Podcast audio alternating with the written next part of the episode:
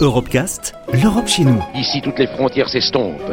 Ici, tous les pays épris de justice et de liberté deviennent un seul et même pays, le pays des hommes. Sur Euradio. Bon, madame, euh, pour l'instant, on n'a pas trouvé de solution satisfaisante. hein. Pour nous, c'est pas satisfaisant du tout, mais on a une place pour votre garçon, mais pas pour que vous soyez tous les deux. Pour l'instant, on ne peut pas faire mieux. En Europe, lorsqu'un enfant est victime de violences physiques et psychologiques, une mesure d'assistance éducative est alors mise en place pour le protéger. Décidée par le juge des enfants, l'objectif est d'abord d'aider les familles à sortir de leurs difficultés. En revanche, si les causes sont beaucoup plus graves, le juge peut définir des modalités beaucoup plus strictes dans l'intérêt de l'enfant. Maître Carly Muller est avocate au barreau de Nantes, spécialisée en droit de la famille. Fort heureusement, la plupart des dossiers d'assistance éducative ou des situations dans lesquelles une assistance éducative doit être mise en œuvre, ce sont rarement des sévices physiques. Il y en a, hein, mais ça n'est pas le, le principal champ d'intervention euh, de l'assistance éducative. Ce sont surtout des problèmes purement éducatifs d'enfants qui sont par exemple déscolarisés ou qui posent des problèmes de comportement euh, qui ont un- une difficulté à accepter un cadre ou à accepter une règle, ou bien des parents qui sont démunis face à des enfants qui en soi posent pas de difficultés, mais les parents ne sont pas en capacité de prendre les décisions éducatives euh, nécessaires. Mais la violence, heureusement, est quelque chose qui est quand même très euh, marginal. Nous, notre rôle, c'est d'abord de les écouter, et une fois qu'on les a écoutés, de euh, tirer les sonnettes d'alarme qu'il faut euh, tirer. Mais ce qu'on peut regretter, c'est que les moyens qui sont mis à la disposition des juges des enfants pour remplir leur rôle euh, en matière d'assistance éducative sont très largement insuffisants.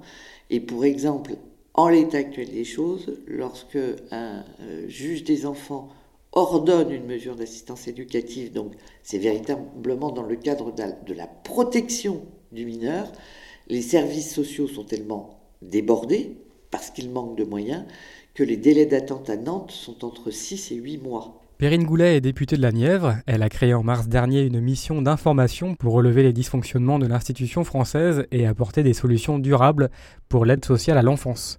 Perrine Goulet. Je pense qu'effectivement, la vraie question aujourd'hui en France, et là où la France est pas bonne du tout, c'est sur cette partie-là. À partir du moment où on a une décision de justice qui dit qu'il faut protéger l'enfant, il faudrait que immédiatement cet enfant soit protégé.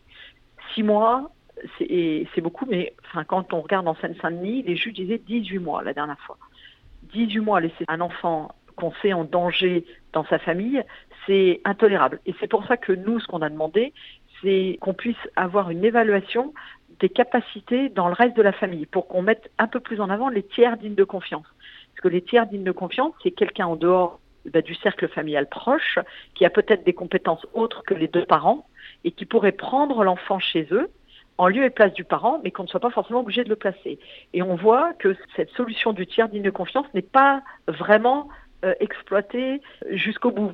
J'en ai pour preuve énormément de grands-parents ou de d'oncles et de tantes qui demandent à récupérer l'enfant et qui n'y arrivent pas. Les procédures sont longues, alors que si tous les enfants qui étaient placés, on avait regardé la partie tiers digne de confiance, on aurait pu libérer euh, des places pour les enfants qui en ont réellement besoin et qui n'ont pas dans le milieu familial autour quelqu'un qui puisse les protéger. Et là, on aurait plus de réponses.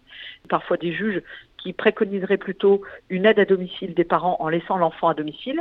Mais comme il n'y a pas de place euh, en aide à domicile pendant 9 ou 10 mois, eh bien, ils préfèrent placer l'enfant.